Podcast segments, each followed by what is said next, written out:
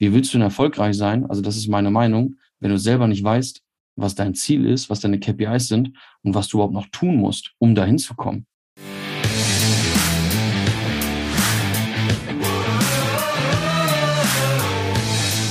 Herzlich willkommen bei dem Podcast Die Sales Couch Exzellenz im Vertrieb mit Tarek Abodela. In diesem Podcast teile ich mit dir meine Learnings aus den letzten 20 Jahren Unternehmertum und knapp 30 Jahren Vertrieb. Herzlich willkommen bei einer weiteren Folge von der Sales Couch. Und heute habe ich zwei Gäste, auf die ich mich ganz besonders gefreut habe, weil ich glaube, wir haben so das ungewöhnlichste Kennenlernen gehabt, was man haben kann. Dazu später mehr. Herzlich willkommen, Lukas Götting und Robin Engelbrecht. Beides sind Vertriebsleiter bei der Telefonica. Und außerdem eint uns eine weitere gemeinsame Leidenschaft. Neben dem Vertrieb haben wir noch eine gemeinsame Leidenschaft, nämlich das Podcasting. Sie sind beide Host von dem Podcast Sales Circle. Da sprechen sie über sehr praxisnahe Themen im Vertrieb und haben eben auch interessante Interviewgäste. Ich war, by the way, auch schon mal zu Besuch. Und wie es dazu gekommen ist, da reden wir gleich darüber. Jetzt erstmal herzlich willkommen, lieber Lukas. Herzlich willkommen, Robin. Hi Tarek und äh, ja, schön, dass wir hier sein dürfen. Ganz herzlichen Dank für die, für die Einladung und äh, ich persönlich freue mich auf eine sehr, sehr spannende Folge heute. Das kann ich ebenfalls nur bestätigen. Ich freue mich, dass wir heute mal auf der Sales Couch Platz nehmen dürfen. Ja, und heute ganz offiziell. Dazu gleich mehr. Wir werden heute in dem Podcast über ein super spannendes Thema sprechen, nämlich ein Thema, was gerade viele Vertriebsorganisationen echt so richtig beschäftigt, nämlich das Thema Onboarding und auch Recruiting von neuen Mitarbeitenden. Und ja, beide jetzt erst vor kurzem angefangen, ein Vertriebsteam aufzubauen und ich durfte ja schon einige Leute kennenlernen aus dem Vertriebsteam und ihr habt ja echt ein paar gute People beisammen. Und von daher erstmal Hut ab, dass euch das gelungen ist. Und da möchte ich heute mich mit euch austauschen, weil ich glaube, die Zuhörer hier, die finden das sehr, sehr spannend. Fangen wir vielleicht erstmal an mit dem Thema, wie wir uns kennengelernt haben, weil das ist so witzig. Und ich finde, ihr habt es ja so ein bisschen provoziertes Kennenlernen. Darum dürft ihr das auch aus eurer Perspektive erzählen. Und ich kann es ja mal aus meiner Perspektive erzählen, weil es war jetzt im Nachhinein betrachtet, glaube ich, sehr witzig. ja, äh, sehr, sehr gerne. Also ich, ich kann schon mal vorwegnehmen, ich glaube, deine Perspektive wird deutlich entspannter sein, als äh, die Perspektive von Robin und mir zwischenzeitlich war.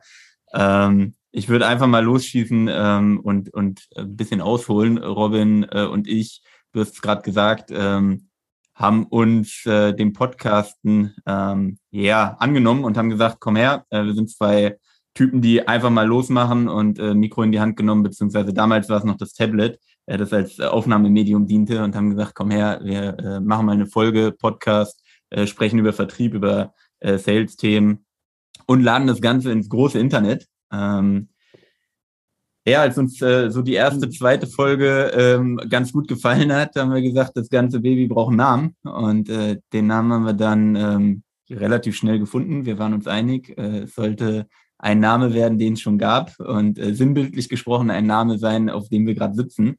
Ähm, je, jetzt ganz live. Ähm, das war uns natürlich zu dem Zeitpunkt nicht bewusst. Also wir haben uns, äh, ich hoffe, ich darf äh, Tarek den Namen noch in den Mund nehmen. Wir haben uns, ja, äh, natürlich. wir haben uns Sales Couch genannt und äh, ja, haben dann ähm, auf dem Briefweg relativ schnell festgestellt, dass es den Namen schon gibt. Wir haben Post bekommen und ähm, haben äh, von dir ein Anschreiben beziehungsweise äh, von, von deinem Rechtsbeistand nennt man es, glaube ich, ein Anschreiben erhalten, hey Jungs, ähm, schön, dass ihr Podcast macht, aber äh, eine Sales Coach gibt's bereits und äh, die ist auch gar nicht so unbekannt und so unerfolgreich.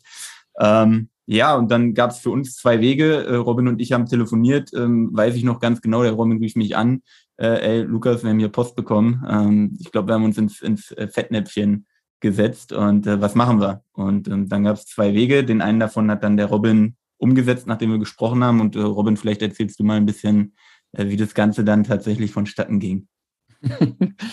ja, also ich kann mich noch relativ, gut dran erinnern. Ich glaube, ich bin irgendwie nachts so unterwegs gewesen und die, die Mail ist relativ spät uns rausgegangen. Ich sagte, ey Lukas, wir haben ja Post bekommen, äh, war dann irgendwie ein, zwei Tage später auf dem Weg nach Hamburg und dachte mir, komm, den, den Tarek, den schreiben wir jetzt einfach mal an und gucken, ob wir das nicht einfach direkt klären können, äh, persönlich klären können. Ja, Tarek, du hast dich direkt zurückgemeldet. Ähm, ich glaube, wir haben zwei, drei Stunden später miteinander telefoniert, auch sehr lange, ich glaube anderthalb Stunden. Haben ja, gemerkt, ähm, okay, das passt ja irgendwie zwischen uns. Also ich kann mich noch sowas an sowas erinnern wie, ey, hättet ihr den Namen nicht verwendet, wäre das ja richtig cool. Und äh, ich glaube, unser Gespräch ging auseinander mit, lass uns das Thema klären und vielleicht ergibt sich ja irgendwas Cooles draus, weil wir hatten schon ein paar Themen, wo wir gematcht miteinander haben und gesagt haben, ey, wie schade ist das eigentlich, das Kennenlernen, also dass es so negativ behaftet ist und lass uns doch was Cooles draus machen. Und ja, daraus ist jetzt entstanden mehrere Themen, die wir zusammen machen und ist, glaube ich, ein sehr gutes Beispiel für Kommunikation. Also, dass man einfach mal miteinander sprechen sollte und aufeinander zugehen sollte. So habe ich das dann nachher erlebt und war definitiv auch erleichtert. Ja, wir hatten ja auch wirklich ein nettes Gespräch und äh, ja. wir waren uns, glaube ich, auch von Anfang an sympathisch. Es war einfach nur so ein bisschen angespannt, weil was ihr ja nicht wissen konntet, zu der Zeit, wo das war, saß ich gerade in Quarantäne. Und mir ging es gut. Ich hatte so ein bisschen, also schlechte Laune ist vielleicht zu hart gesagt. Ich war so ein bisschen angespannt, weil ich dachte, boah, jetzt die ganze Zeit da in der Bude hocken und so weiter. Und da hatte ich natürlich auch ein bisschen mehr Zeit. Und das ist natürlich ganz ungünstig. Und dann kriegte ich an dem Tag, ihr müsst euch das so vorstellen, es kam die erste WhatsApp mit, hä? kennst du die? Dann kam noch eine SMS, also so ganz oldschool. Sag mal, sind das Mitarbeiter von dir? Hast du jetzt noch mal einen zweiten Podcast aufgemacht? Also ich von so einigen Hörern kam so Feedback. Und ich dachte so, hä, was, was, was reden die denn da? Was denn für einen zweiten Podcast? Ich habe es erst gar nicht geblickt.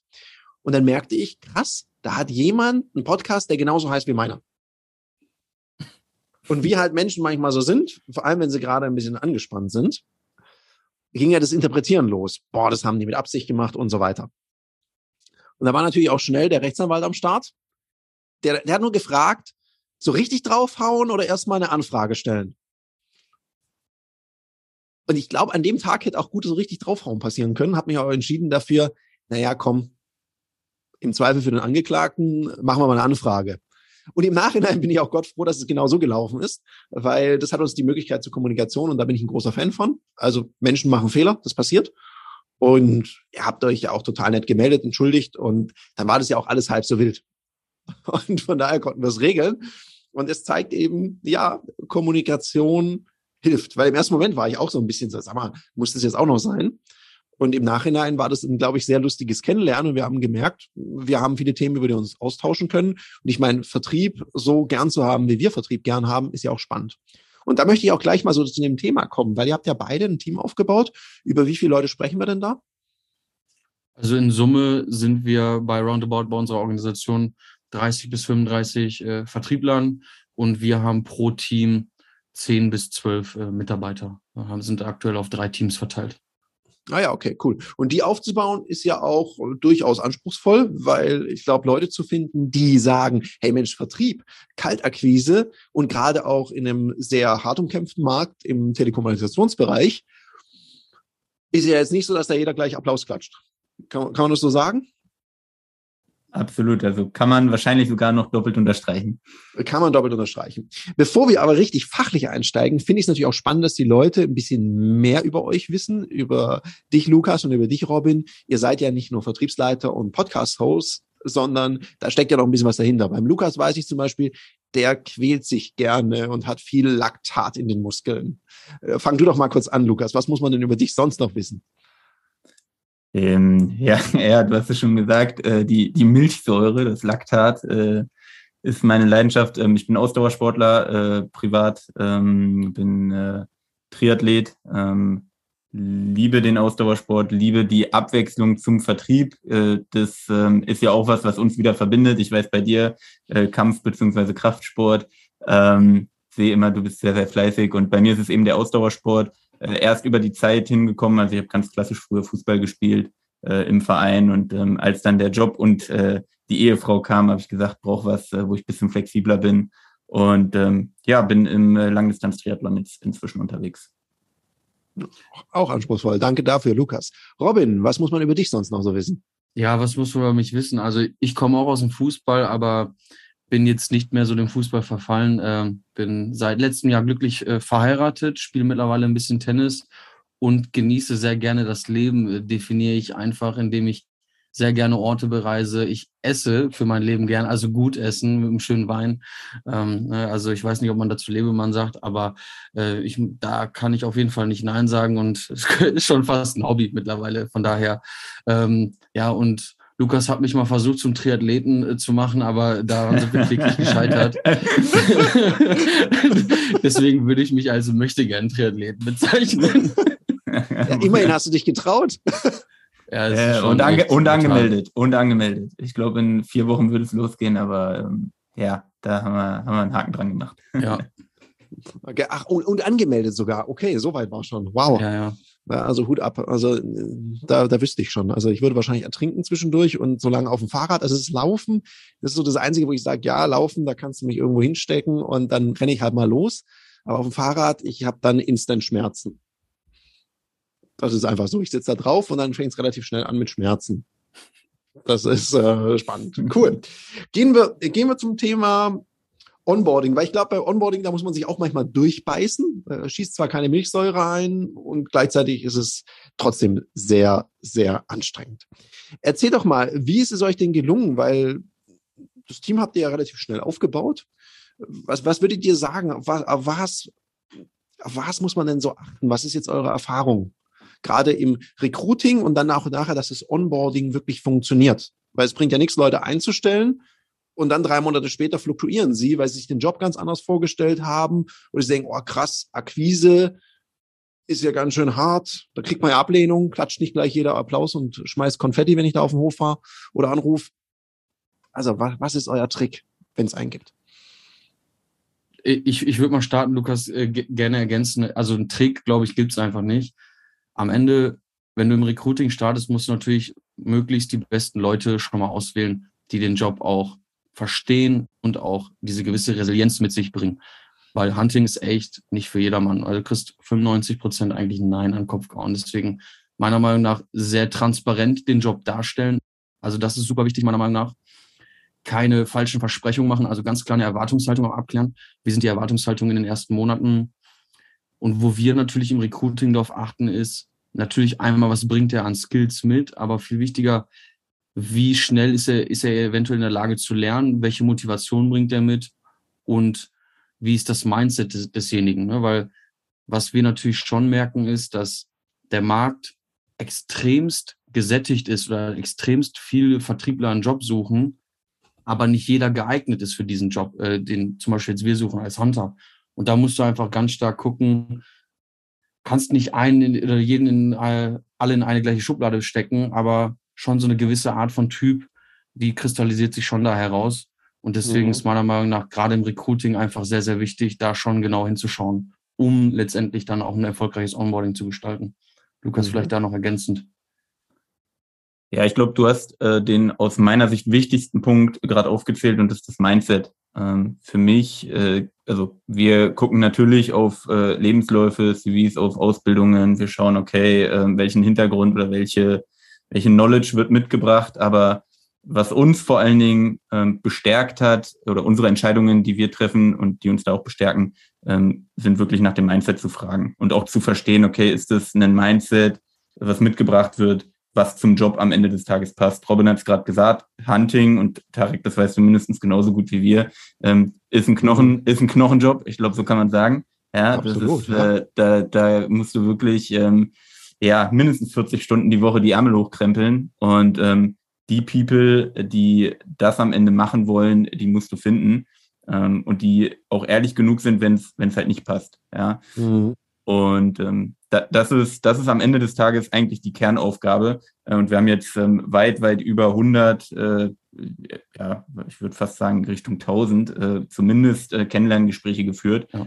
Ähm, und äh, was ich mir auf die Fahne geschrieben habe, und ich weiß, beim Robin ist es ähnlich, der erste Eindruck, der, der zählt. Ähm, da auch als Führungskraft und als Verantwortlicher äh, sich nicht einzureden, hey, vielleicht geht da irgendwie irgendetwas, man kann es sich schönreden, irgendwo vorstellen, dass es passen könnte, wenn du so schon anfängst und so viele ähm, ja, unvalide Themen reinhaust, dann ähm, hast, also dann geht es in der Regel nicht auf. Das sagt einfach meine Erfahrung.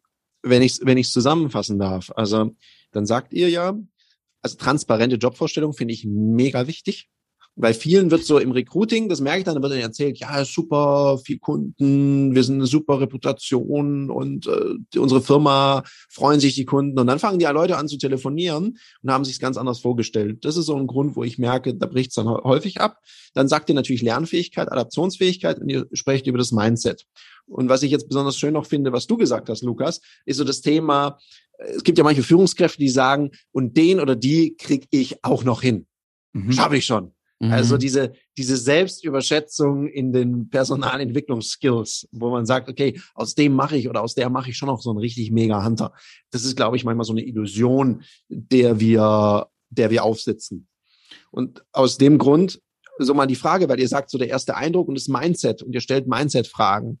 Das ist ja hier so ein ganz arg hands-on-Podcast mit so Tipps. Habt ihr da so ein paar Fragestellungen oder Tipps, wenn jetzt jemand zuhört und sagt, ja genau, das möchte ich auch gerne machen? Was, was fragt ihr da so? Was, was muss ich da vorbereitet sein?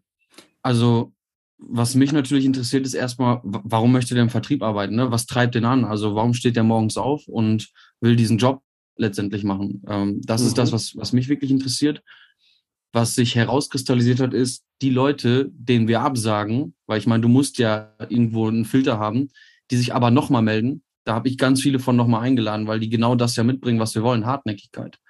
Nicht beim ersten Nein aufgeben. Das ist so ein Indikator. Also ich finde, da lohnt es sich auch nochmal hinzuhören. Gerade wenn die smart hartnäckig sind, ne, also nicht, nicht so plump. Ähm, mhm. ja, und einfach so ein bisschen verstehen, wie tickt der Mensch. Ne? Also was treibt den an? Äh, warum will er in Vertrieb? Ich sag mal, welche Entwicklung will er vielleicht auch noch selber nehmen, dahingehend?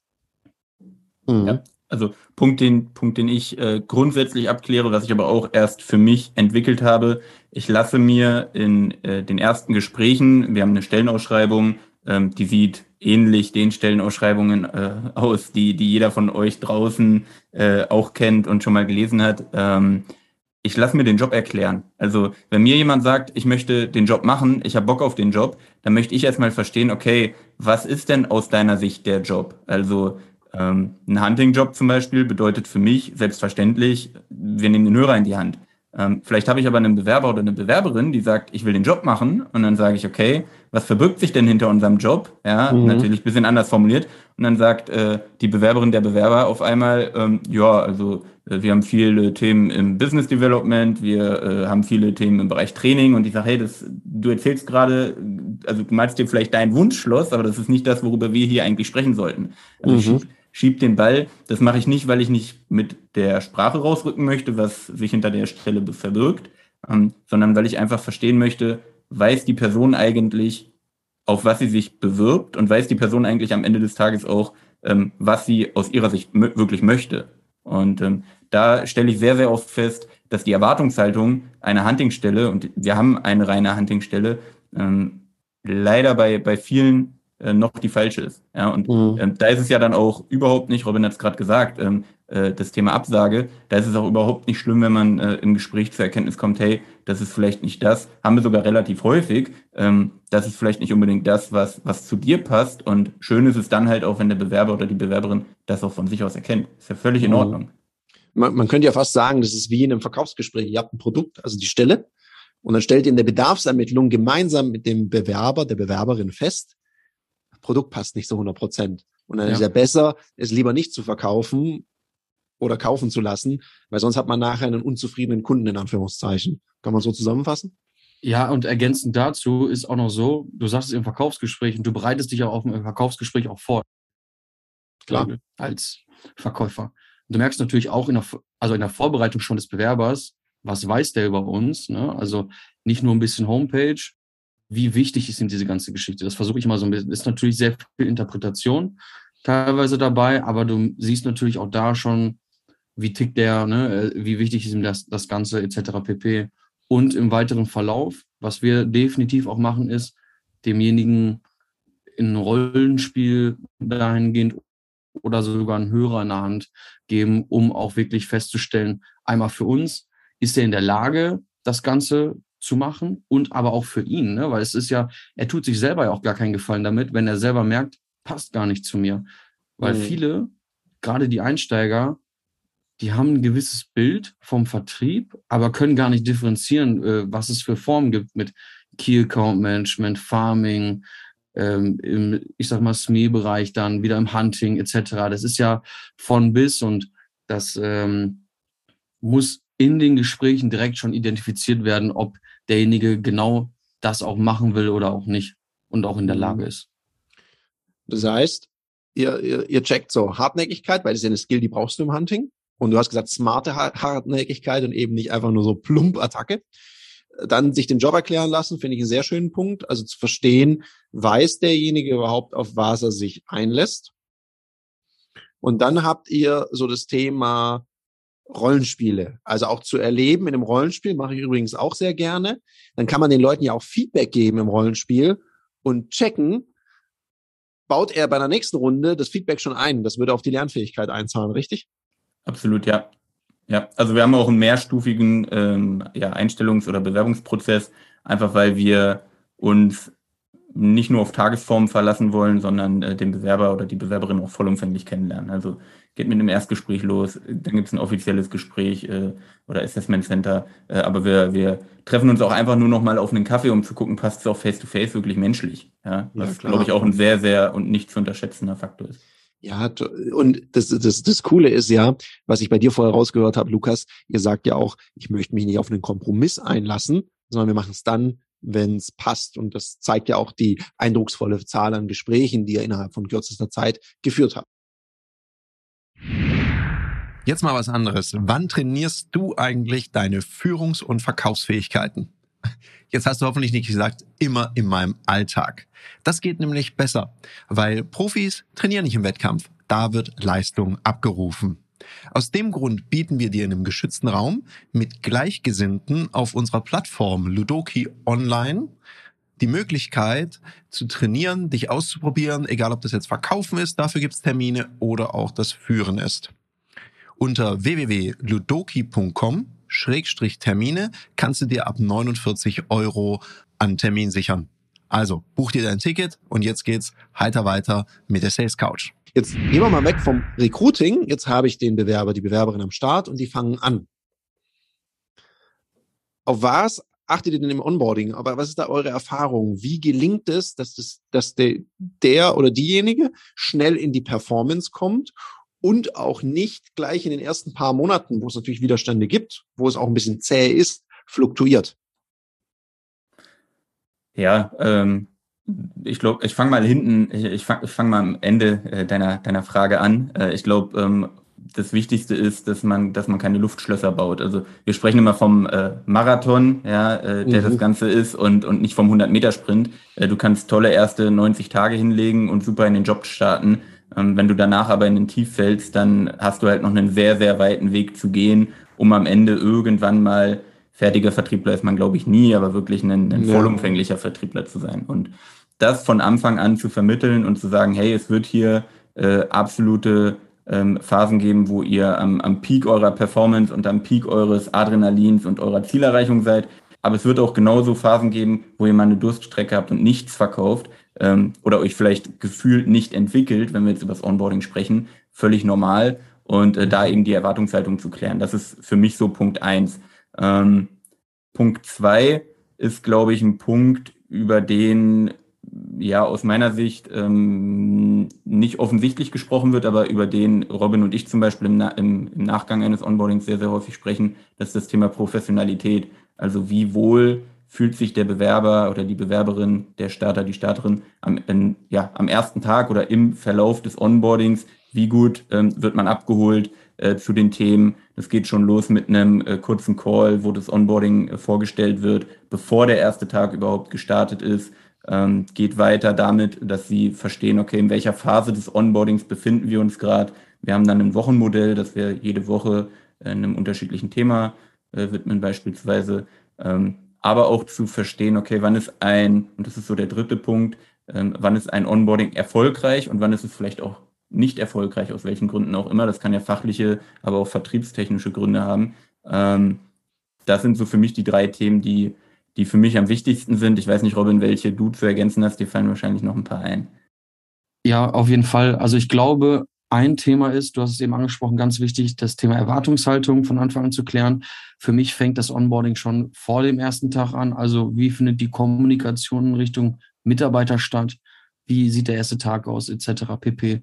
Also dass man da auch wirklich den Mitarbeitern ein gutes Gefühl gibt und kulturell ganz wichtig. Also dass der Mitarbeiter von Anfang an das Gefühl hat, ich kann jede Frage stellen, äh, sei sie noch so dumm, weil du dann identifizierst, wo sind denn überhaupt noch seine Defizite und kannst auch explizit dran arbeiten, weil Fakt ist, du wirst in einem Onboarding keinen Mitarbeiter fertig zu einem, ich sag mal, Profivertriebler machen. Du musst ihm halt die Werkzeuge mit an die Hand geben, um letztendlich in den Job zu starten und dann geht natürlich das Training weiter und du musst danach sicherstellen, hat er die Stakeholder, also hat er alle Ansprechpartner relevanten, die er, die er braucht, um letztendlich auch die Informationen zu bekommen, die, die er benötigt. Mhm. Ähm, welche Trainings sind denn vielleicht eventuell danach noch, noch wichtig und relevant? Äh, wie kann ich ihn da flankieren?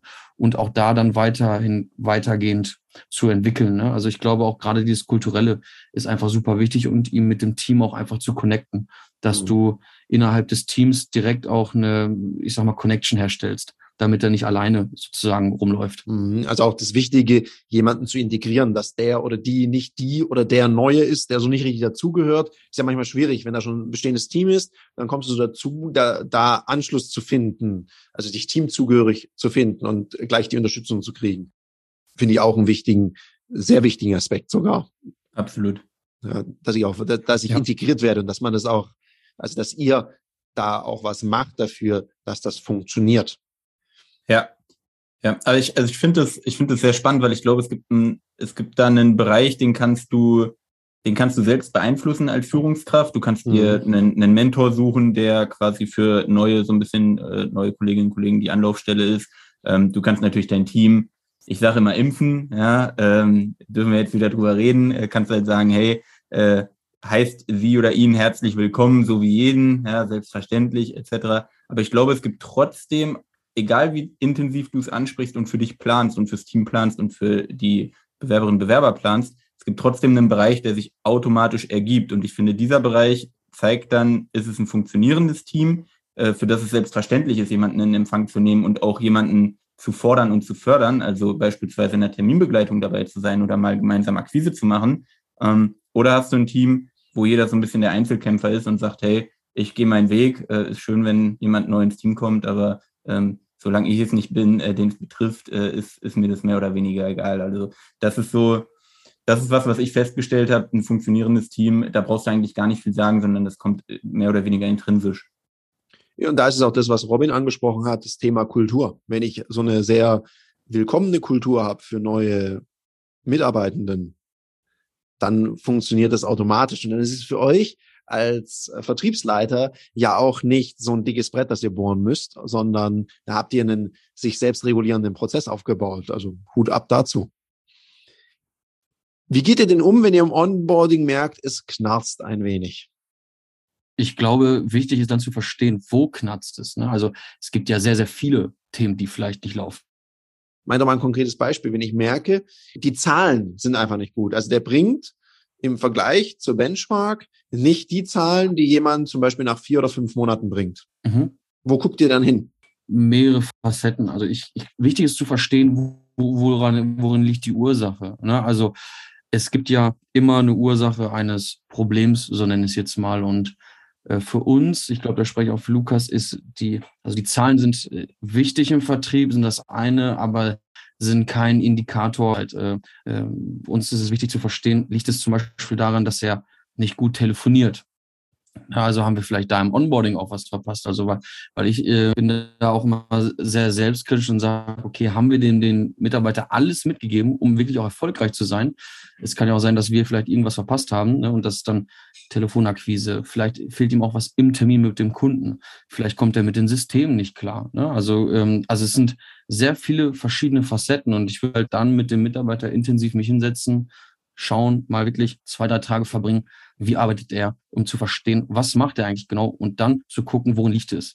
Ist es fehlendes Skillset, ist es mal fehlende Schlagfertigkeit etc., kannst du da ansetzen, versteht er unsere Systeme nicht, kannst du bei da ansetzen, musst du schon sehr individuell drauf schauen. Also gerade was wir erlebt haben, ist, dass neue Leute deswegen hatte ich das eben angesprochen, dass es so wichtig ist, dass die die Fragen stellen, echt teilweise Angst haben, Fragen zu stellen, wo sie vielleicht vor dem Team nicht so gut dastehen, ne, weil sie Angst haben, vielleicht äh, werden sie nicht als Experte, ich sag mal, angesehen oder andere sind viel weiter und sie wollen keine Schwäche zeigen. Und dann schleppen die halt solche Themen etwas länger mit sich mit und du könntest sie eigentlich viel schneller identifizieren und auch wahrscheinlich sogar lösen. Mhm. Das heißt also, du sagst, ich muss sie empowern, dass sie Fragen stellen und du guckst dir genau an, liegt's an, an was es denn liegt. Das heißt also, man könnte auch zum Beispiel schauen, manchmal ist es ja auch eine Aktivitätengeschichte. Ja, also dass ich nicht, dass ich merke, so schlecht ist es gar nicht, was der oder diejenige macht, sondern die Aktivität. Also ich gebe mir vertrieblich gar keine statistische Chance auf Erfolg. Das sehe ich relativ häufig, dass es gar nicht so sehr daran liegt, dass es knarzt an den vertrieblichen Skills, sondern manchmal ist es ganz alt. Ich weiß, das Wort ist nicht mehr so beliebt am Thema Fleiß. Äh, Lukas, was ist denn da deine Erfahrung in der Vertriebssteuerung? Äh, sehe ich, sehe ich sehr ähnlich und ähm, es gibt äh, es wieder eine sportliche Statistik, aber es gibt eine Statistik darüber, ähm, dass beispielsweise, äh, wir kennen ihn alle, der Cristiano Ronaldo ähm, in seiner Zeit bei Real Madrid äh, gar nicht unbedingt der beste Fußballer der Welt war, was den, was äh, die die Tore, also den den Abschluss anging, ähm, sondern er war einfach einer von denen, die mit Abstand am häufigsten aufs Tor geschossen haben. Mhm. Und äh, umso häufiger du aufs Tor schießt, ähm, und ich glaube, das ist der Bogen äh, zu deiner Frage. Umso häufiger der, der äh, Cristiano Ronaldo oder wer auch immer auf dieser Welt aufs Tor schießt, desto höher ist irgendwann die Wahrscheinlichkeit, dass er halt auch mal trifft. Und ähm, wenn ich dann sehe, und das kommt im Onboarding relativ häufig vor, das waren diese ja, äh, tiefen Phasen des Marathons, von denen ich vorhin gesprochen habe.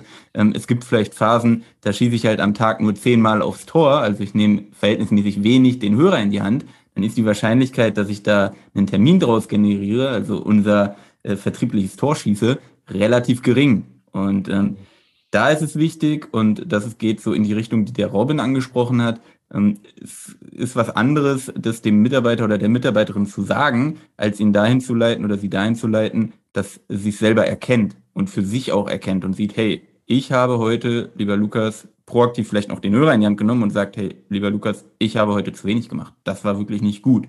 Und ähm, ich mache es zum Beispiel sehr, sehr viel mit Fragen, ja, ähm, leite mit Fragen darauf, dass äh, ja, ähm, jeder, jeder meiner Mitarbeiter für sich selbst auch erkennt, okay, vielleicht war das ähm, im Training äh, am heutigen Tag ein bisschen zu wenig, habe zu wenig aufs Tor geschossen. Ab morgen, äh, und das ist ja dann die, die Kunst und die Krux am Vertrieb, äh, ab morgen beginnt der Tag aber neu ähm, und ich habe die Möglichkeit, wieder Tore zu schießen.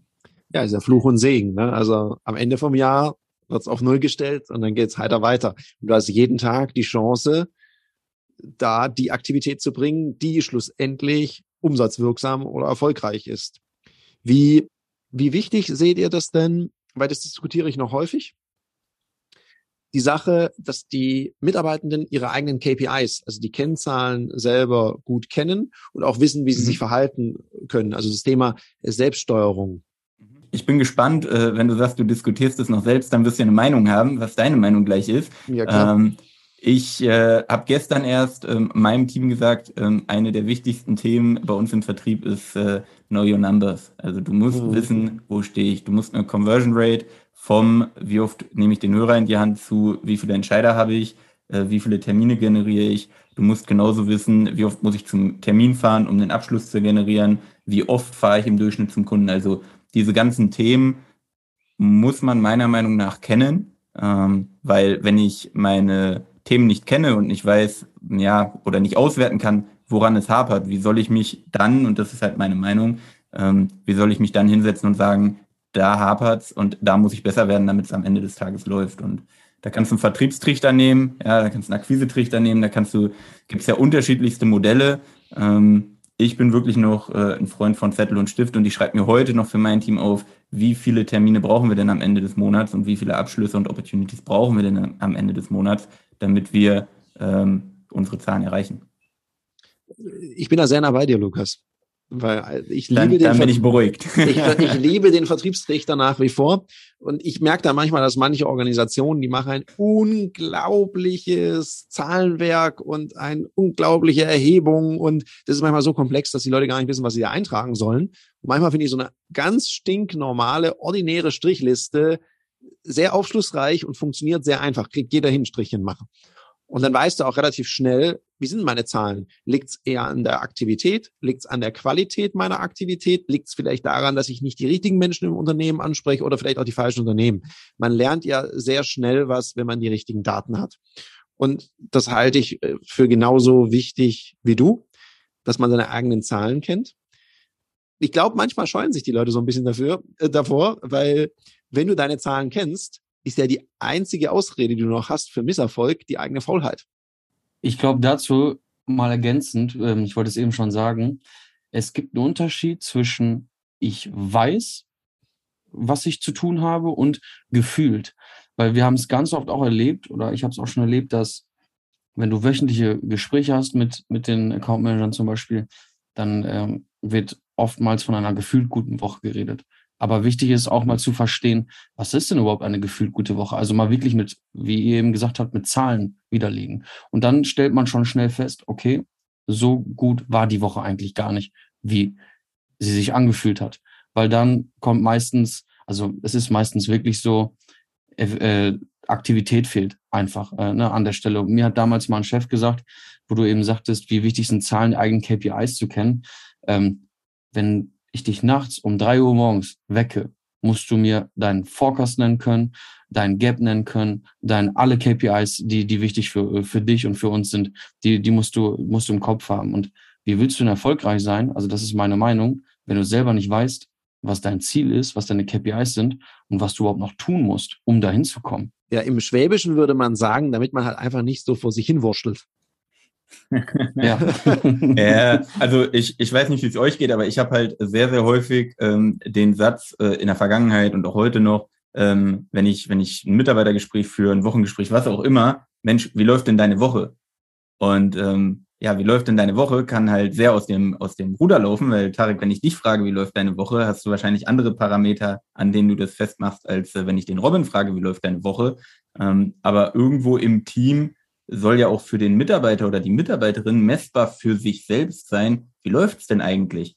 Ähm, weil das ist auch eine Gefahr, gerade bei vielleicht noch juniorigeren Kolleginnen und Kollegen, selbst einschätzen zu können, auf welchem Weg bin ich denn gerade? Also bin ich gut unterwegs in meiner Performance? Ähm, natürlich kann man die nackten KPIs nehmen, aber es gehört aus meiner Sicht zumindest noch ein bisschen mehr dazu. Ähm, sprich, bin ich auf einem guten Weg oder bin ich vielleicht aktuell auf einem nicht so guten Weg? Und das dann über Instrumente, über Zahlen schnell zu erkennen, ähm, um eben gegenzusteuern, mhm. ist für mich das A und O.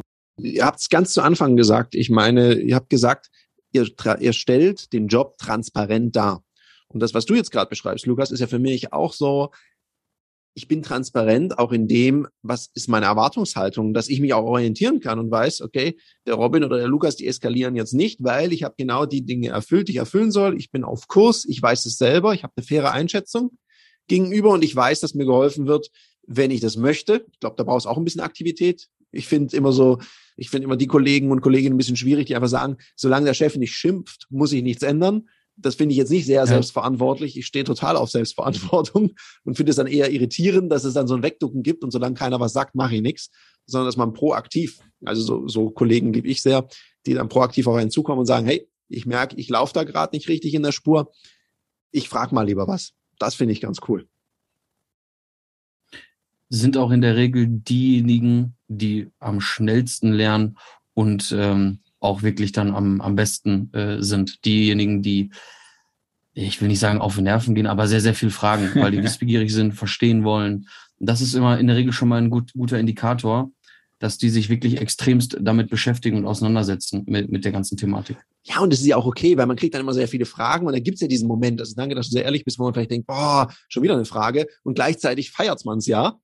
Weil man denkt, ja, ja genau den, und die will ich ja, weil die sind die, die es wirklich, wirklich wollen. Und die dürfen auch mal ein bisschen anstrengend sein, finde ich. Ihr habt es vorher genannt, äh, smart hartnäckig. Ich nenne es eine charmante Hartnäckigkeit. Ich glaube, das ist ja genau das, was dann nachher die Spreu vom Weizen trennt. Vielleicht so, wenn ich auf die Zeit gucke, mh, hm, möchte ich euch natürlich, und das gebe ich all meinen Gästen, noch so einen Shoutout geben. Was empfehlt ihr denn Menschen, die jetzt so Onboarding-Prozesse begleiten, Recruiting-Prozesse begleiten, so euer der eine Tipp, wo ihr sagt, das haltet ihr, wenn ihr euch für eins entscheiden würdet und vielleicht habt ihr da was Unterschiedliches, darum frage ich es getrennt voneinander ab. Was wäre so der eine Tipp, der eine Wunsch, den ihr den ihr noch so raushaut? Vielleicht magst du anfangen, Robin. Ein Tipp, wow. Ähm, schwierig, das auf einen Tipp zu reduzieren. Ja, klar. Ich würde sagen, ich gebe zwei Tipps. Struktur, dass derjenige, der startet, ganz genau versteht, wie lange geht es und genau weiß, wann befinde ich mich wo, mit welchen Themen und wie geht es weiter und Feedback einholen. Also nicht nur denken, ich habe einen geilen Prozess, ich habe ein geiles Onboarding, sondern auch einfach mal die Leute fragen, die in dem Onboarding sitzen und das Ganze auch durchlaufen und da wirklich ehrliches Feedback einholen. Cool. Dankeschön, Robin. Lukas, hau auch noch einen raus. Oder auch zwei, so wie der Robin. Ja, nee, ich habe die Frage verstanden. Äh, es soll nur einer sein. ähm, für, also äh, ich, ich nenne einen, aber es ist einer, den der Robin schon angeteasert hat. Ähm, ich glaube, wir haben in der Zeit, in der wir jetzt Onboardings machen, und äh, ich mache es sogar schon ein bisschen darüber hinaus, äh, ich habe unterschiedlichste Onboardings, also mit Sicherheit schon 10, 15 unterschiedliche Onboarding-Verfahren, Onboarding-Strukturen, Onboarding-Abläufe.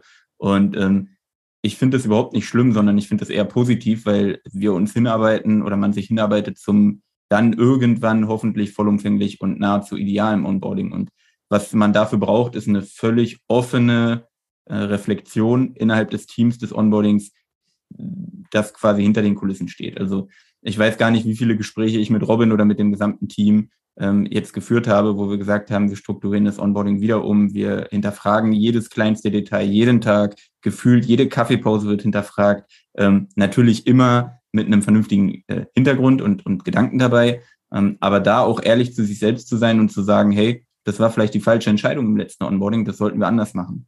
Und mhm. äh, das ist für mich so das A und O, gerade in der Führung, ähm, da immer wieder zu hinterfragen und zu versuchen zu verstehen, okay, was ist denn für denjenigen oder diejenige, die im Onboarding dann sitzt, tatsächlich im Output das Beste. Cool, ja, also finde ich, finde ich total gut, zum einen eine Struktur zu haben, also Klarheit auf der Seite desjenigen, der geonboardet wird und natürlich auf den Onboardenden, auf der Seite auch, weil dann weiß jeder, was zu tun ist und sich dann Feedback einholen und was du jetzt noch ergänzt hast und auch sich nicht zu schade sein, die Hypothese, die man hatte, dass so Onboarding funktioniert, auch mal über den Haufen zu werfen und sagen, okay, ich merke an der Stelle haben wir immer wieder ein ähnliches Problem, lass uns das neu denken. Also auch mal sich selber in Frage stellen, weil es wäre ja ein leichtes zu sagen, naja, der oder die neue Mitarbeitende die kapieren es halt nicht. Ja, vielleicht ist einfach auch mein Onboarding mies. Also Ego in die Box stellen und gucken im Sinne der Sache, was ist das Richtige. Hey, cool. Das waren, glaube ich, viele spannende Tipps, viele spannende Impulse. Und ich möchte noch gerne Shoutout für euch machen. Also zwei Shoutouts möchte ich für euch machen.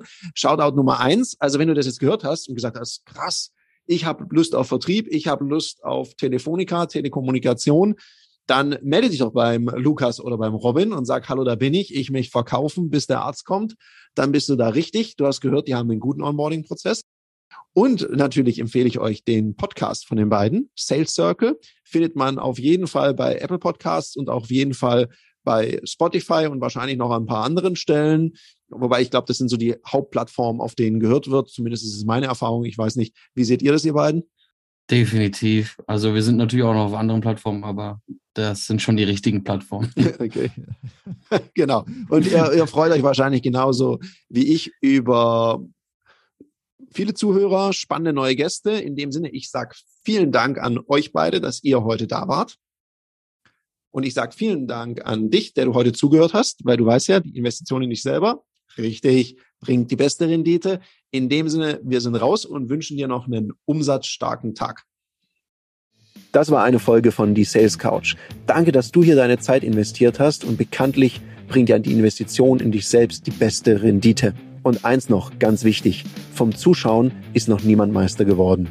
Also, setz die Erkenntnisse, die du aus diesem Podcast gewonnen hast, für dich persönlich um.